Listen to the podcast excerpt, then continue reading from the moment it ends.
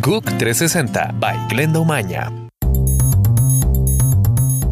Gracias por estar con nosotros este miércoles. Comenzamos el año y espero que se encuentren muy bien. Comenzamos con una noticia que ha enlutado a los peruanos. Al menos 48 personas han muerto al caer un autobús de pasajeros a un abismo de unos 100 metros luego de ser eh, chocado por un camión. Solo seis personas pudieron sobrevivir. Este accidente ocurrió en la llamada curva del Diablo de la carretera Pasamayo a unos 45 kilómetros al norte de Lima. Pasamos a Centroamérica, donde un fuerte sismo sacudió el territorio salvadoreño esta mañana. El temblor ocurrió a las 7,38 minutos, tuvo una magnitud de 5,8. Las autoridades han manifestado que por el momento no se reportan daños ni personas afectadas.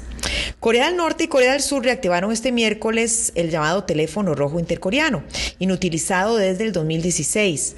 Ellos perseveran en la apertura que comenzó el lunes, a pesar de las burlas del presidente de Estados Unidos, Donald Trump, que se jactó de tener un botón nuclear más grande que el de Kim Jong-un.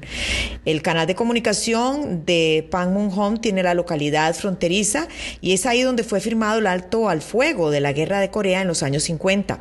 Fue reabierto tras haber permanecido cerrado durante casi dos años. ¿Qué significa esto?